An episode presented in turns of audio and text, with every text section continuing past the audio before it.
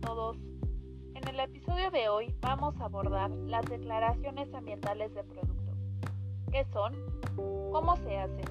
Un ejemplo y algunas especificaciones por producto.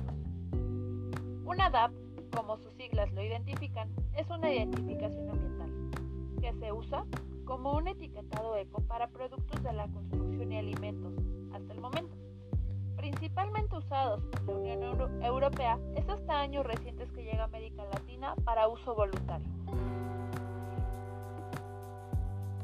Y basados en una metodología de norma internacional, es decir, la norma ISO 14025, para análisis de ciclo de vida de producto, lo primero será identificar una unidad funcional. Lo segundo es saber de dónde a dónde abarcaremos en el una tumba o de puerta a puerta, dependiendo Posteriormente se itera o revisan los elementos, como lo son la energía, el agua, los materiales y todos los insumos que se requieran, para finalmente ingresar toda la información a un sistema llamado CIMAPRO. Por ejemplo, si queremos evaluar algún material, una varilla, ¿cuál es su impacto? ¿Cómo lo obtuvimos? Primero tenemos que identificar la unidad que queremos medir, en este caso una varilla. Entonces, vamos a un inventario. ¿Qué necesitamos?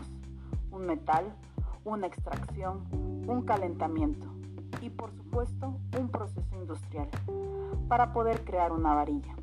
Después, ¿cómo y dónde la vamos a utilizar? ¿Y qué pasará cuando ya no la utilicemos? ¿Cómo la vamos a disponer? ¿Cómo se va a desechar? ¿En un relleno sanitario? ¿O acaso en algún basurero industrial especializado y avalado? Y así, identificando todas las entradas y salidas de esta varilla, se hace una evaluación. Identificamos algunos factores, como el calentamiento global, toxicología, toxicidad, como la contaminación al agua, y pensaremos, ¿cómo una varilla puede contaminar el agua? Se dispone de manera incorrecta, puede llegar a infiltrarse o dañar un suelo que esté conectado a una corriente acuática. Lo segundo será, ¿a quién está dirigido? Si bien en la Unión Europea, en su mayoría de los países, es una actividad voluntaria, en México también. En países como Noruega es una actividad obligatoria. Necesitan las declaraciones ambientales de producto para poder dar entrada a un material para construir una edificación. Existen algunas categorías independientes de este tipo de normas que se van especializando en los materiales y que se pueden evaluar en una misma categoría.